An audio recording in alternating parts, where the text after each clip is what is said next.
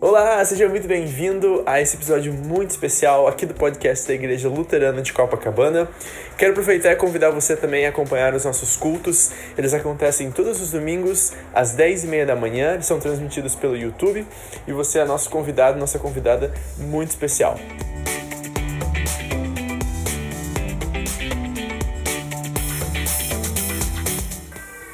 É meu privilégio trazer a palavra de Deus a cada um de vocês nesta manhã.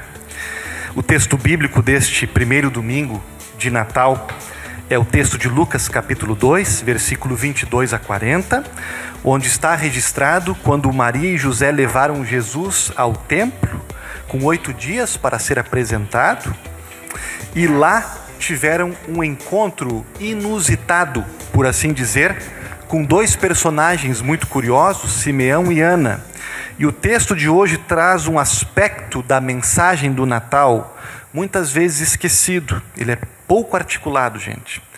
Que você dificilmente verá em especiais ou filmes de Natal.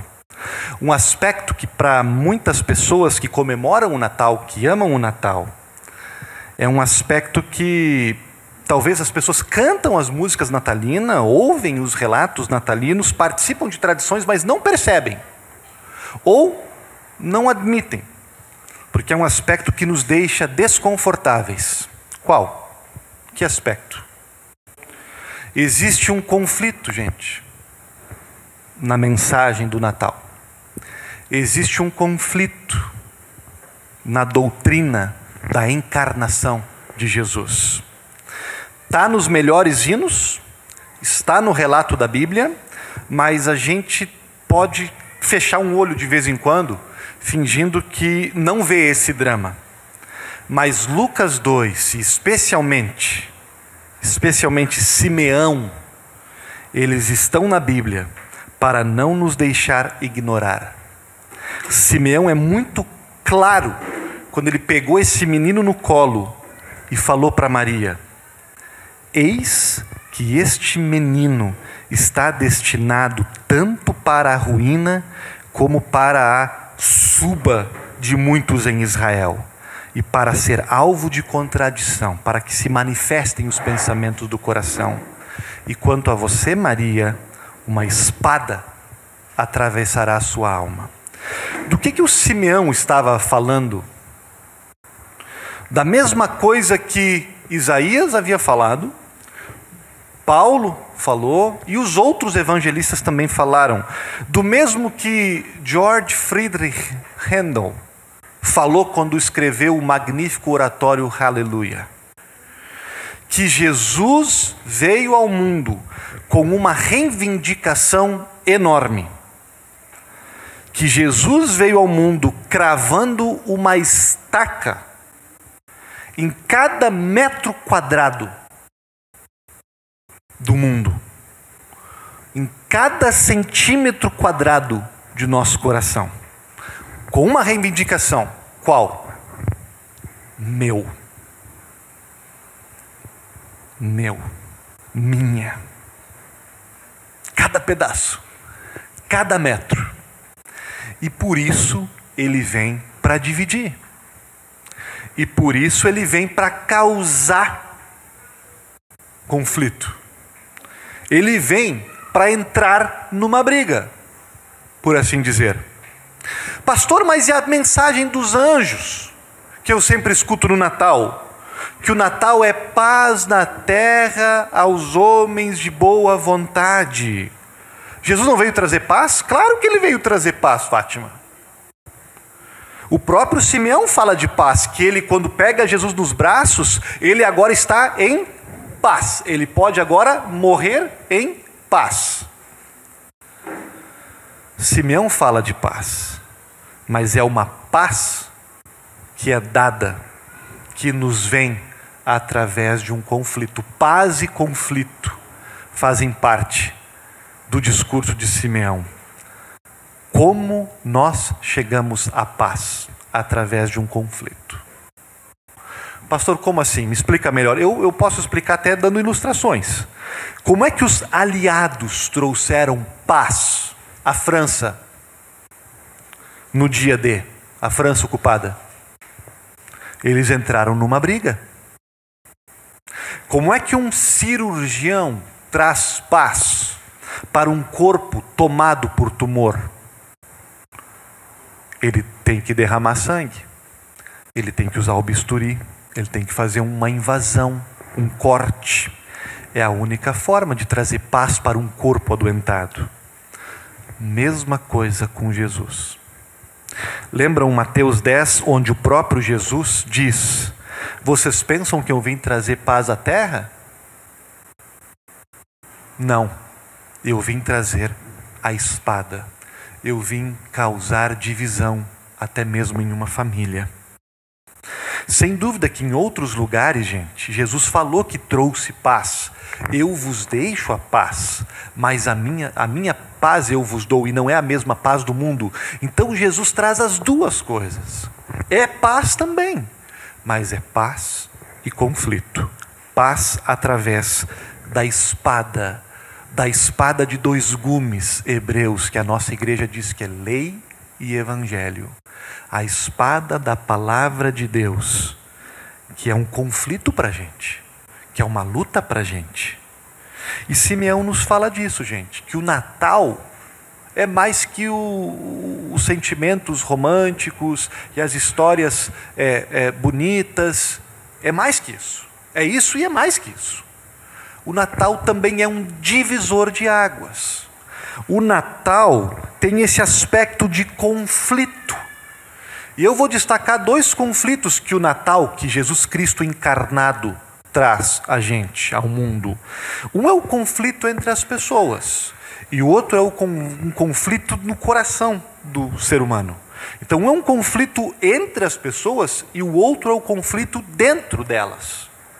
Eu quero começar com o conflito que Jesus causa entre as pessoas, versículo 34, gente. Simeão, Eis que este menino está destinado tanto para a ruína, como para a elevação de muitos em Israel e para ser alvo de contradição. Do que, que o Simeão está falando? Que Jesus, se for levado a sério, se for bem compreendido, ele vai polarizar as pessoas. E aí vai causar a ruína de alguns e a glória de outros. Não há meio termo. Quem não está comigo está contra mim. Palavras dele. Que Jesus veio ou para puxar para cima ou para empurrar para baixo. Por que, que Jesus causa tanto a ruína como a salvação? A resposta tem a ver com a sua mensagem e com a sua vida, com a sua obra. A vida e a mensagem de Jesus, se você analisar bem, ela é polarizante, ela é polêmica, ela não é em cima do muro, ela não é neutra. Ela não dá espaços para acomodações. Jesus não deixa ninguém quieto, gente. Perceberam? Ele afeta a todos e todos têm que responder. E como é que poderia ser diferente? Como é que nós poderíamos permanecer intactos diante de reivindicações tão claras e tão gigantes. Chamei-te pelo teu nome, tu és meu. Como poderíamos fingir que não é com a gente, que isso não é determinante? Se alguém quiser me seguir, negue-se a si mesmo, tome a sua cruz e venha. Mas venha esperando cruz duas portas, uma larga e a outra estreita. Esforçai-vos por entrar pela porta estreita. Eu sou o caminho. Eu sou a verdade, a vida. Toda autoridade me foi dada.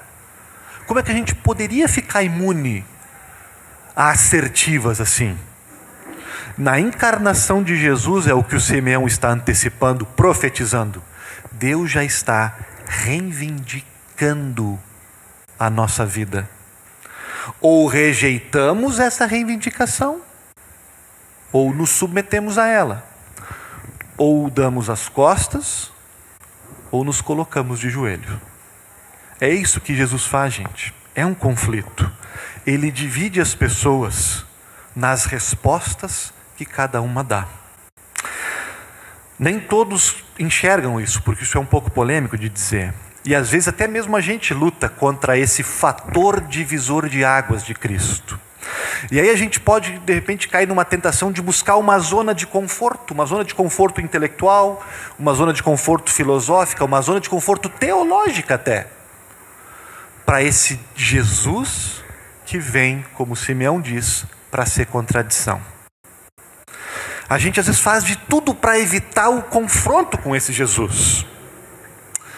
É uma tentação para a gente fugir da decisão de ou ama ou odeia, ou abraça e segue firme, ou admite, admite que você vai abandonar. E aí nessa pegada tem muita literatura, tá? Tem muito material, tem muito documentário que vai, é, de certa forma, propor uma mensagem de Jesus suavizada, diluída em água, tipo assim, um, fazer um ponchezinho suave com a mensagem de Jesus não alcoólico. Por razões de tempo, hoje eu não vou aprofundar esse debate, mas eu convido qualquer um de vocês a conversar comigo se isso lhes interessa analisar esses filmes e esses livros que são vendidos, que passam por cima das afirmações polarizantes de Jesus, para ficar apenas com uma caricatura que não incomoda ninguém. Uma caricatura de um Jesus que não fede nem cheira. Queridos irmãos e irmãs, cuidado. Vigiem, porque essa visão suave, amordaçada, domada de Jesus é uma fantasia, não corresponde à realidade e é uma armadilha perigosa para a fé. Em 2021, gente, nós vamos ler aqui na igreja o livro de Marcos. Tá? E Marcos é milhões de outros cristãos também vão estar lendo isso ao redor do mundo. O livro de Marcos é o livro de 2021 e Marcos está obcecado com uma pergunta. Ele não é tão profundo. Marcos não não não está tão interessado em muitos assuntos. Ele está interessado num assunto. Quem é esse quem é esse Jesus? Quem é esse que acalma tempestades? Quem é esse que perdoa pecados? Quem é esse que até os ventos e as ondas lhe obedecem? Pergunta Marcos. E em nenhum lugar de Marcos, e nem de Mateus, Lucas e João, em nenhum lugar da Bíblia, você vai encontrar como resposta a esta pergunta: quem é este? O seguinte: esse é aquele, Mateus, que veio te desenvolver o teu potencial. Esse é aquele que veio te ensinar a viver uma vida mais equilibrada. Esse é aquele que veio é, ser o exemplo da tolerância e do amor descompromissado com a verdade entre as pessoas. É bonito isso, mas não está na Bíblia. A resposta que Marcos nos dá para quem é esse é outra. Não exclui as outras, mas é muito mais. As respostas que nós encontramos é de um Jesus andando pelas vilas, acalmando tempestades, tirando o demônio das pessoas, ressuscitando pessoas, perdoando pecados e fazendo declarações polêmicas. Eu tenho autoridade para perdoar pecados antes de Abraão, eu sou. Se eu não sou a coisa mais importante para você, e tem alguma coisa na tua vida que está tirando o meu trono do teu coração, corta essa coisa, corta esse olho, corta isso. São palavras de Jesus. Se você não me ama mais que você ama o seu pai, a sua esposa, tem um problema com você. Isso é Jesus falando. Coma do meu corpo. Pô, polêmico. Beba do meu sangue. Eu voltarei. E eu voltarei para julgar. E eu voltarei para dividir. E eu voltarei para colocar cabras e ovelhas um de cada lado. E no dia que eu voltar e no dia do meu julgamento, não vai depender nada do que você faz, o teu futuro, mas vai depender tudo de como você abraçou a minha palavra, do que você crê a meu respeito e a respeito da cruz. Aquele que crê em mim será salvo de Jesus, e quem não crê já está condenado. Esse é Jesus, gente. E o Simeão está antecipando isso com oito dias de vida. Ele está dizendo: vai ser assim, não esperem.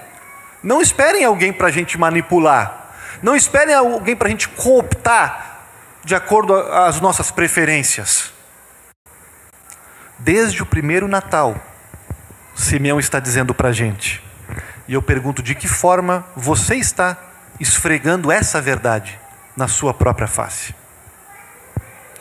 Porque não dá para fazer de conta que não é sério, que não é eterno, que não é com a gente, não tem escapatória. O Natal demanda adoração. Os magos entenderam bem. Herodes também entendeu que, que aquele menino tinha vindo para mexer com tudo e para tirar ele do trono. O Natal os evangelhos não são uma cartilha para desenvolver o potencial humano. Pelo contrário, o Natal é Deus vindo a esse mundo porque nós não tínhamos potencial inato para ser desenvolvido. Nós não precisávamos de uma receita de 12 passos, de um coach, mas de um Salvador que viesse brigar por nós lutar a luta que nós não conseguimos lutar contra pecado, morte e o inferno. E aí, gente, é isso. Entre as pessoas vai ter quem diga amém para isso, ou quem diga sobre isso eu vou te ouvir em outro momento. Faz parte. Em nossas famílias, em nossos bairros, em nossas relações, vai ter quem vai acolher e quem vai rejeitar. Este menino causa divisão entre as pessoas. E se a gente não está seguindo um Jesus assim, se por um acaso a gente está seguindo um Jesus que não traz conflito para ninguém, é provável que a gente esteja seguindo um ídolo fabricado ou pelo nosso próprio coração pecaminoso ou pela cultura. Primeiro ponto de Simeão, sério, Jesus causa conflito entre as pessoas. Segundo ponto, Jesus causa conflito no coração humano. Ele não divide apenas as pessoas, mas ele entra com uma estaca cortante e divide e manifesta o que está dentro do coração da gente. Versículo 35. Jesus veio e quando ele veio se manifesta os pensamentos de muitos corações. E aí depois ele vai dizer para Maria: uma espada traspassará a tua alma, que vale para José também que estava ali do lado, na verdade vale para cada um de nós. A Maria provavelmente naquele lugar estava nos representando a todos. A todos quem? A todos que amam Jesus. A todos que são da família de Jesus, que o próprio Jesus disse que é todo aquele que ama e segue a vontade do seu Pai. Então o que Maria ouve, uma espada traspassará minha alma, é algo que nós também podemos nos apropriar dessa frase. Haverá paz? Haverá. Mas não sem uma espada atravessando a nossa alma não sem conflito, não sem luta interior. Que conflito, pastor? Que luta interior? Que dor é essa que cada crente vive, habita no seu coração? Que paz é essa que vai vir deste conflito? Eu vou dar dois exemplos, talvez poderíamos falar de mais. Primeiro, a paz de Deus, que vem com a estaca, com o ferrão do arrependimento. O arrependimento que ocorre no coração de cada um de nós. E que é essencial para a mensagem que João Batista anunciou, que o próprio Jesus disse: arrependam-se, o reino de Deus está, está próximo. Que o Pedro disse: arrependam-se e sejam batizados. Arrependimento. Arrependimento dói. Arrependimento arde. É como mertiolate, não sei se vocês conhecem mertiolate, antigamente se usava, né? Arde, cura, mas cura com ardência. Nós não encontramos cura na nossa vida espiritual, nós não encontramos Deus sem passar pelo arrependimento. E é por isso que Jesus disse para os fariseus e para aqueles que se achavam super morais e super decentes, de que eles não entrariam no reino dos céus, e se entrariam, se entrassem, entrariam depois de prostitutas e publicanos e outros pecadores. Por que Jesus falou isso? Porque muitas vezes a pessoa que tem a sua vida em ordem e que se vive muito regradinho, pode correr na tentação, cair na tentação de viver uma vida sem arrependimento. E às vezes a pessoa que peca está mais próxima do arrependimento que aquele que se acha melhor, que se acha que não peca. É por isso que Jesus fala essa frase. Às vezes a pessoa que está muito, muito supostamente próxima de Deus ou vivendo uma vida muito moral, ela nunca consegue chegar naquele lugar de exposição, naquele lugar de humilhação, naquele lugar de quebrantamento, de desespero de si mesmo. Vai ter dificuldade de entender Paulo desabafando: miserável homem que sou, quem me livrará? E arrependimento é essencial para a paz para reconciliação com Deus e arrependimento dói. É uma espada, uma estaca no coração, porque significa o arrependimento reconhecer que tem um monstro dentro da gente. Que a nossa natureza pecaminosa é um monstro. Porque significa reconhecer que muitas vezes até as nossas boas ações estão fedendo de justiça própria e são como e se elas vierem sem fé em Cristo, são como trapos que se limpam um banheiro, como diz Isaías. Arrependimento é um ferrão que dói, porque é mais que admitir que não somos perfeitos, que falhamos de vez em quando. É admitir que o nosso coração é egocêntrico, que o nosso coração é uma fábrica de ídolos, que o nosso coração é pecaminoso de cima a baixo e que não tem nada que possamos fazer para mudar isso. Que a nossa única esperança de vida é Cristo. Cristo e a sua graça e a sua misericórdia todos os dias de nossa vida, não importa o quanto eu vou ou não vou para a igreja. E que a linguagem de arrependimento não é assim, ó, se eu te machuquei, se por um acaso eu fiz alguma coisa que te ofendeu, não, não, não. Que a linguagem de arrependimento verdadeiro, o arrependimento que dói é eu, pobre e miserável pecador, minha culpa, minha máxima culpa como diz as liturgias, arrependimento é uma guerra interior que a gente trava. E Martinho Lutero vai dizer que é uma guerra diária, que o arrependimento é algo para todos os dias, é um exercício, é uma luta diária de cada um de nós. A graça de Deus vai nos ajudando com isso, vai nos amolecendo, vai nos ensinando a nos arrepender com mais frequência, com mais rapidez. Mas mesmo assim, o arrependimento é sempre uma luta interna.